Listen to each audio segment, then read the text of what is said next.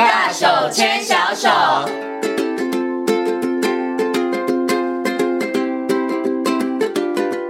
里是教育广播电台，您现在所收听到的节目呢是《遇见幸福幼儿园》，我是贤琴。那么接下来呢，在节目当中要进行的单元是“大手牵小手”的单元。很高兴的在今天节目当中呢，为大家邀请到国立台北护理健康大学婴幼儿保育系的助理教授柯雅玲老师呢来到节目当中哦，跟所有听众朋友呢，我们要继续带着大家一起好好来认识融合教育。Hello，柯老师您好，你好。是上次呢，其实有邀请柯老师哦来到节目当中跟大家谈。到了这个融合教育哦，那我们上次谈的，我觉得是帮大家有一个基本的认识，也了解为什么现在在台湾的幼教现场其实有越来越多的园所哈，然后在推动融合教育哈。那其实真的也很希望呢，呃，这些孩子，特殊的孩子，他们真的可以在一个自然的情境当中，跟其他的孩子一样，我们一起学习，一起成长。而这样子的一个环境里头，其实对彼此双方，不管是特教生或是一般生来讲，他们的学习其实都是。有一些帮助的哈，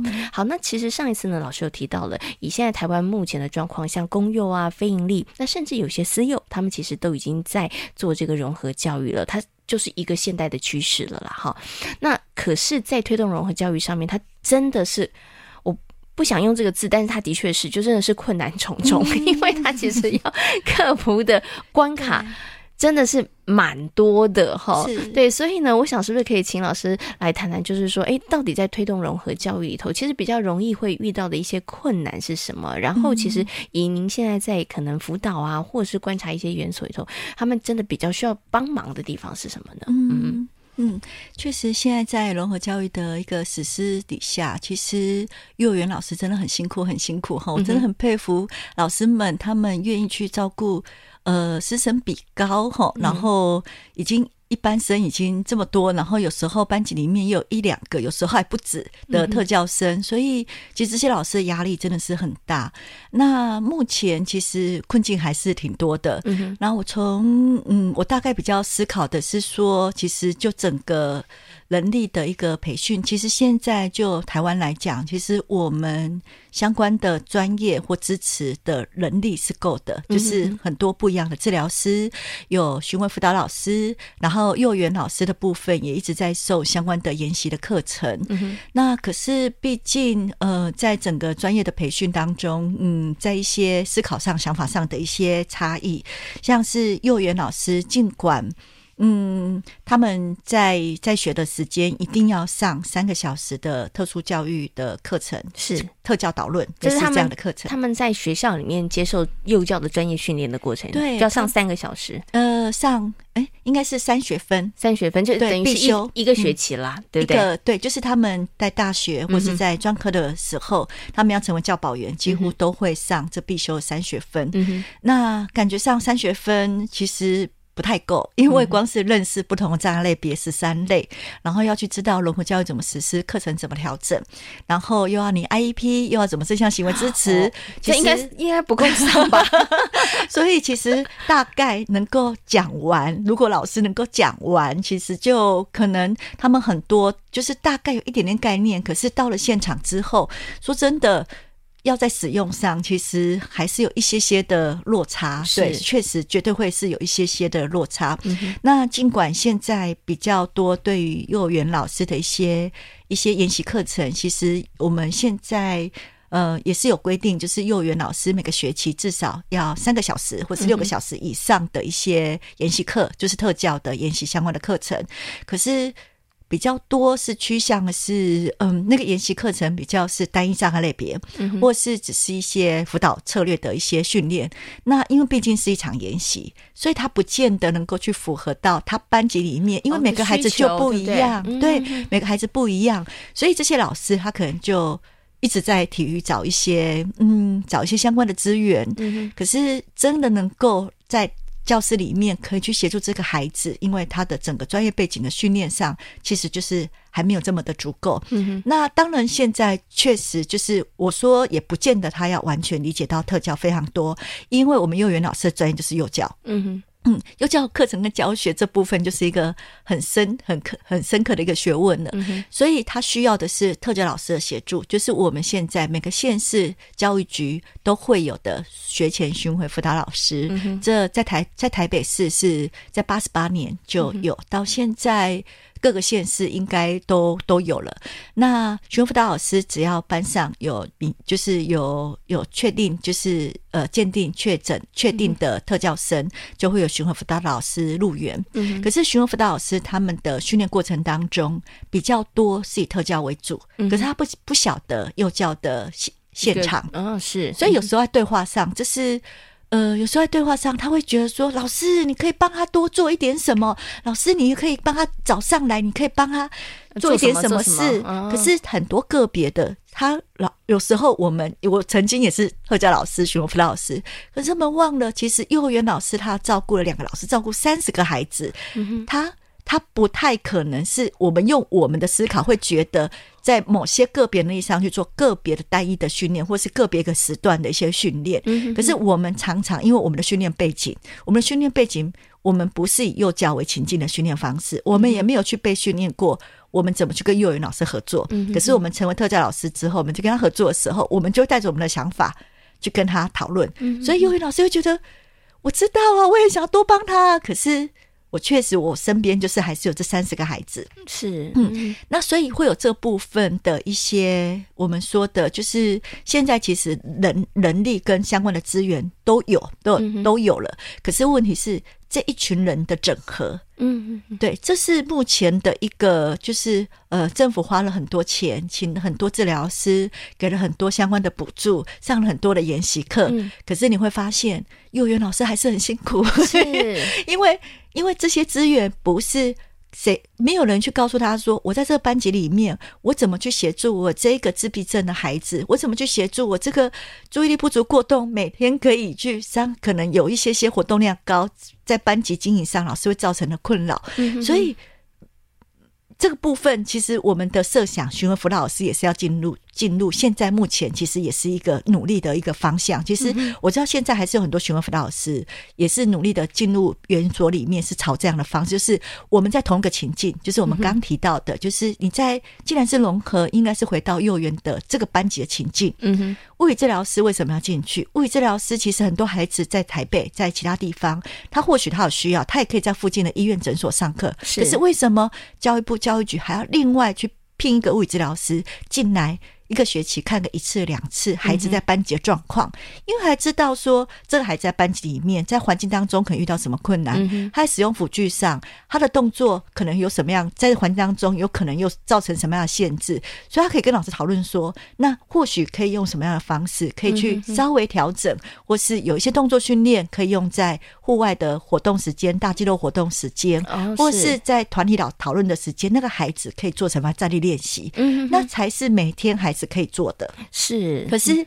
其实这个利益都是非常的好，包括巡回辅导老师，嗯、我们入园真的不是把他带去隔壁，嗯哼哼，上另外的个别课程，是，而是我们要一起来跟幼儿园老师在这个情境当中，共同去思考孩子的问题，嗯哼哼，供他的需求，甚至去协助。就是，可是我们是，我们都是平等的，嗯哼哼，对，就是幼儿园老师还有他的专业，不是因为我是。哦，特教老师，我是物理治疗师，是我是职能治疗师，我我用我的在治疗室的经验去告诉你说，你应该怎么配合我去做什么动作，是、嗯，而是我知道在这个情境当中，我们怎么样子去合作，去计划，去拟定一个共同的计划，而且那个孩子他只要去每天去执行这个计划就好，嗯，他不需要。今天去上 A 老师的课，明天上 B 老师的课，嗯，所以在这样的过程当中，老师的困扰会相对减轻。嗯哼哼，那所以这个第一个部分，我要谈的是，我觉得是在专业整合的部分，就是目前台湾的早疗的部分投注的资源是很多的，是。可是当他没有整合的时候，都是各自努力，各自都觉得说，为什么你不配合我，不配合你？是。然后第二个部分是，当然家长的这个部分也是一个很大的困难，嗯，包括到。因为其实家长哦，老师在对于家长的一个期待，因为他们会期待说家长有什么样的配合，嗯哼哼。可是每个家庭的状况不同，或是每个家庭的文化不同，所以这些家长也是有很多压力。包括我们刚刚提到，就是上一次提到的，对于一般生家长，对于这群孩子的接纳度，也是会造成，因为他们的不理解，也是会造成老师在班级经营上，因为老师他要去思考，我怎么样去照顾到这些特教生的家长，而且比较比较多的困难是亲子沟通，就是这个亲子沟通绝对不只是对特教生，嗯，也是对于普通生，因为。我们的孩子都在同一个情境当中，就是我觉得老师可能常常会提到，就是亲子沟通的部分。是，那当然就是接下来提到的是支持的部分，就是支持的部分。如果他是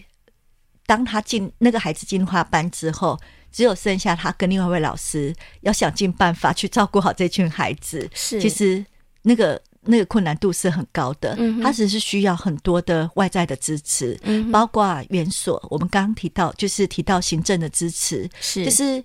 园长他要去。去理解说，我这个班级里面，假设还有一个听障的孩子，嗯、我的教室的规划可能就比较不适合放在厨房旁边。我有一个脑性麻痹的孩子，我可能就要帮老师去思考到他的教室可能不适合在二楼。嗯，他的动线，他的动线要去思考，嗯、或是在编班的时候，他已经有一一个重度的孩子，我可能虽然我们学校有很多特教生，可是我不能再配两个重度的孩子同时，或是同时两个过动的孩子。是那。或是说，在行政资源的部分，当老师需要有治疗师进来的时候，老师要跟这些治疗师合作沟通的时候，我是不是有能一些其他的能力、行政能力进去看协助一下？或当我有志工或教师助理员的时候，我怎么样去分配？我要去看到老师的需要。那甚至当他们在亲子沟通遇到困难的时候，我怎么样子？有时候园长也要站出来，是，不然的话，其实有些时候那种。真的不是谁做的好不好，有时候是一种误解，就是会觉得说，就是因为老师不不爱我的孩子，然后排挤我的孩子，所以我的孩子才会这样的状况。可是如果有一个行政去做这样的支持，我觉得对老师来讲，那我知道有些幼儿园，我真的觉得他们做的很棒，是有些新进老师他还可能会投在得到同才的支持，就是其他比较资深老师给他一些建议，给他一些方向。所以在园内的部分，基本上如果他有这些支持的话，有这样子被设想，其实当。当他被支持，他才能够去支持他的孩子，嗯，还去支持这些孩子的家长。是，那当然这样子，因为。在幼儿园里面，我们的专业都是比较相似，就是幼教专业，有可能会有社工，有可能会有护理师。可是呢，当然还是需要相关的特教相关专业团队的人员，包括我们刚提到的学前询问辅导老师，是，然后包括治疗师这些资源，然后包括有些时候我们甚至有为了了解孩子的状况，我们甚至还会去请教医师，就是因为有些孩子的状况我们一直都不清楚的时候，相关的后续就是有一些资源的一些连。节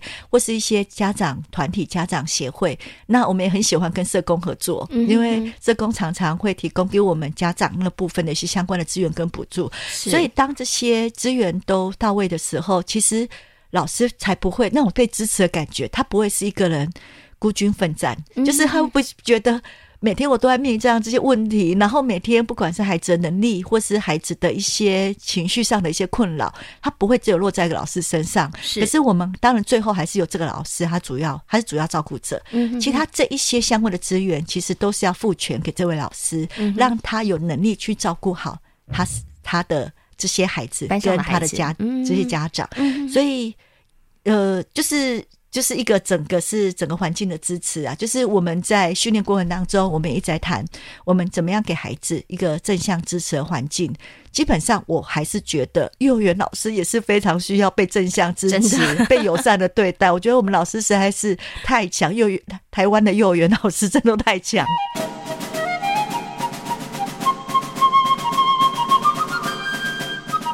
我刚刚在访问前跟老师谈到，我说如果那个老师没有极高的热情，他没有很大的一个核心理念，然后支撑着他，其实我觉得真的很不容易耶。因为以一般的孩子来讲，我可能教他三个月、五个月，他就会有很明显的进步，或者是很明显的学习。哦，可能他可以自己穿衣服、脱鞋子。可是如果是一些嗯比较特殊需求的孩子，也许老师要花个。一年、两年、三年，嗯、然后可能老师看到他一点点的进步，老师都好高兴，好高兴哦。嗯、可是，在过去这一两年、两三年里头，其实老师真的就是是无怨无悔的付出，哎，是，是，对，真的很不容易，哎、嗯，对。老师刚才其实也有跟我分享一个，就是哎。喂一个小朋友喂了半天，喂了一个小时，就吃进一小口的青菜，老师都觉得非常非常的开心。对，所以老师，我们其实真的第一现场的老师们真的很辛苦啦。那除了我们刚刚提到这些的话，其实就是家长是不是？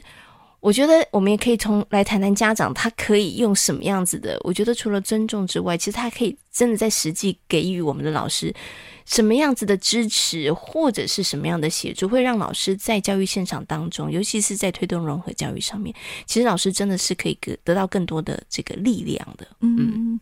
所以你指的是家的家，呃，如果是家特教或是一般的这个家家长，对对对，可以给我们老师什么样子的一个可能支持或者是协 助？嗯，这还蛮重要的，就是其实那个信任其实是需要一些时间的一些建立。因为我觉得我们有看过有每个家长的嗯情绪反应不一样，对。嗯、那我我们也知道有些家长他确实如果还没有完全走过去接纳特教幼儿的时候，其实或多或少会会有一些些的，就是可能比较退缩，或是比较情绪上可能。嗯，就是外在会看到的，就是可能会极力争取之类的，嗯、所以可能会让幼儿园老师会觉得不舒服，或是幼儿园老师也会觉得自己的专业，然后有时候 对，或是会啊，就是常常会有幼儿园老师就会觉得，有时候我们在跟家长去分享说孩子的状况，可是家长有可能就跟我们讲说。那是你，因为你不会教。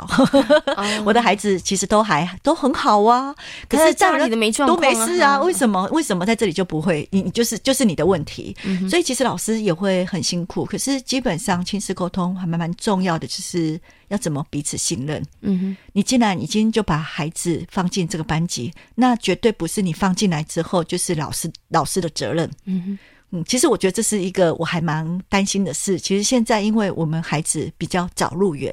以前现在人脱音 更早，对，因为现在整个社会的，嗯，就是就是孩子很早就可以进入幼儿园，所以以前其实我们都会把像我们谈早疗，都是在谈三岁之前，我们的主要照顾者，我们都会把它设定为是家长。嗯哼。嗯，可是现在如果在幼儿园是两岁多多的孩子，他就去读幼儿园，所以主要照顾者就感觉上有一点点转移是在教保员身上，教保老就是教幼儿园教师身上。可是，可是家家长没有责任吗？他一定，他绝对是有很大部分的责任，就是因为这孩子是他一辈子的，所以。变成是两者之间要怎么样子去互信跟沟通？嗯、那我觉得前面其实有很多都是因为来自于彼此的不理解。所以就会花很多时间在，就是因为不理解，所以就会有错误的期待，像是，哎，你为什么我都帮孩子做到这么多，为什么你连回去洗个碗都不行？是 或是说你回去连换个衣服、洗个洗个澡都不行？或是因为孩子有一些家里面特殊的一些状况，或是老家长也会觉得，哦，老师啊，不就你教就好了吗？我们不是已经送到幼儿园了吗？所以当没有那种我们一起来。面对孩子的问题，去处理孩子的问题的时候，其实这样子的，其实我们刚才提到那些专业成员，其实还有一个很重要的角色，绝对就是家长。嗯，嗯，如果家长他他不是在我们这一个成员里面，我们也没有办法去好好协助。尽管我们旁边人都很急，园长很急，治疗师很急，学员辅导老师很急，幼儿园老师更急，和家长他无所谓的时候，我们能够帮的还是有限。嗯，我那个成效还是有限。所以家长，我我我们是我就是。我觉得那是一个平等，就是也不是说哦，因为我孩子到那边去，我就什么都不敢讲。嗯哼哼嗯，我觉得那是可以沟通的。可是那种沟通，我觉得也是需要理解，包括我们幼儿园老师也是需要去理解家长的一些现况。是因为我我比较常看到幼儿园老师有可能对家长会觉得说，嗯，就是会我这也是我们在养成背景当中常会被训练的，就是说这个孩子是你要带一辈子的。嗯、我再怎么带，就是一年两年，最多在幼儿园就是四年。四年对，这还是所以，当这个孩子还是你的的时候，就是永远就是孩子都是跟着你的。嗯、那你为什么不把这些事情做好？嗯、这个责任应该在你身上。你回去应该要配合，要写什么学习单？嗯、你回去应该要帮他复习些什么？是。可是，一方面现在有很多。弱势的家庭，我们不要讲弱势，光是我们自己这样子这么忙的家长，嗯、你回去之后，你真的可以有时间去帮孩子去做什么样的复习？可是有有时候我们的老师会觉得你不复习，那我在我在学校里面我没有办法去看到孩子的学习成效。嗯、哼哼可是那部分其实每个家庭不一样，完全不一样。有些是一直复习的，嗯、对，就是一直努力到我们会跟家长说。你多一点玩玩具就好，不用去准备那个未来的那个什么国小的课程，你就是陪他玩就好，带他出去，所以那是不一样。可是我我基本上我们在讲，我们现在在早疗，在谈说以家庭为中心。嗯哼，我我一直在跟我们学生分享的是，是幼保系的学生分享的是。不是说他一定要配合我们做些什么，叫做以家庭为中心。不是把我们早上教的东西，再把它变成是一套教具，或是一本书，或是一个学习单，回去让家长做一做，那个就是以家庭为中心。而是我们真正理解这些家庭吗？嗯，是你真的理解他的时候，你就发现，我们真的就是有一些非常非常弱势的。我们之前说的那个，他没有办法洗碗的那一个，嗯、因为他爸爸本身就是一个怕死。帕金森氏症，帕金森氏症的患者，对，所以他本身，如果你看到他，你就会觉得，为什么你我们都做了这么多，你连这件事情都做不到？可是当然去理解他们家庭状况，他的工作时间非常长，到晚上十一点可能看不到孩子。嗯，可是他为了让孩子至少三餐温饱，可是我们看到的是，你为什么都不陪伴孩子？是，这就是我们一直在亲子沟通里面，我们觉得。那个理解跟尊重，那当然尊重之后，不是家长就不能做，就没有做任何事，或是不是家长尊重老师之后，我们就是相安无事，放手给老师，不是对，不是，而是我们在彼此理解之后，我们再去想。因为我们我都说我们的主角，嗯哼，还是这个孩子，是我们的合作，就是因为这个孩子，所以我们要再去思考，怎么样去提供这个孩子是有效的学习。嗯哼，对你，我们在幼儿园都这么做，为什么我们会希望家长也可以稍微做一点点？嗯嘿，那稍微做一点点，不是说一定要做些什么，有些时候像刚刚说的那个那个爸爸，我们只希望他的就是把孩子带来上学，嗯，因为他们家的状况。他可能有时候连带来上学都有困难，是可是我们希望他带来上学没关系。我知道爸爸你的状况，可是你只要愿意带他来上学，我们就有机会带到这个孩子，帮到这个孩子。我们的幼儿园老师就是这么有大爱，就是没关系，只要你带来就好。是 OK，所以是真的。哎，在亲师的沟通的部分，尤其是有这个特殊需求的这个孩子的部分上面，我觉得啊，刚刚老师提到的。包容、尊重、理解，其实这个是非常的重要的。因为呢，呃，主角是孩子，但是呢，幼儿园跟家庭其实他们真的是应该是伙伴的关系。对，对，我们怎么样共同为这个孩子的成长来努力？因为真的只靠一方，其实这个成效真的会。有限呐，因为你孩子不是二十四小时都在幼儿园里面，他还是下课之后要回家，对，对他周末假日还在家里啊。其实他跟父母亲相处的时间还是蛮长的啊。所以如果父母亲可以在这个部分上面跟老师共同的来配合，尤其我觉得在幼儿园所里头又可以获得一些专业的资讯或者是专业的一些资源的时候，我觉得可以真的可以帮助很多的爸爸妈妈。如果你愿意配合的时候，嗯、是大家一起来协力。好，一起来为这个孩子的成长，一起来共同努力的时候，我我觉得也可以减轻父母亲一些负担啦，真的，对不对？然后也可以对于我们的老师来讲，他也可以减轻一些负担。所以呢，双方呢真的是好好彼此的这个合作，其实是非常非常重要的哈。嗯、好，那今天呢也非常谢谢呢柯老师在空中，我们跟大家谈到了在幼儿园所里头在实施融合教育，其实他真的。面临的这个难关关卡真的还蛮多的哈，嗯、但是虽然有难关，但是就像老师说，我们的老师们都很有大爱，真的是关关难过关关过哈。那我们也希望能够越做越好，真的可以让更多的孩子在融合的教育里头，其实真的适龄适性，然后真的可以好好的成长。那今天呢，也非常谢谢柯雅玲老师在空中跟大家所做的分享，嗯、感谢老师，谢谢。谢谢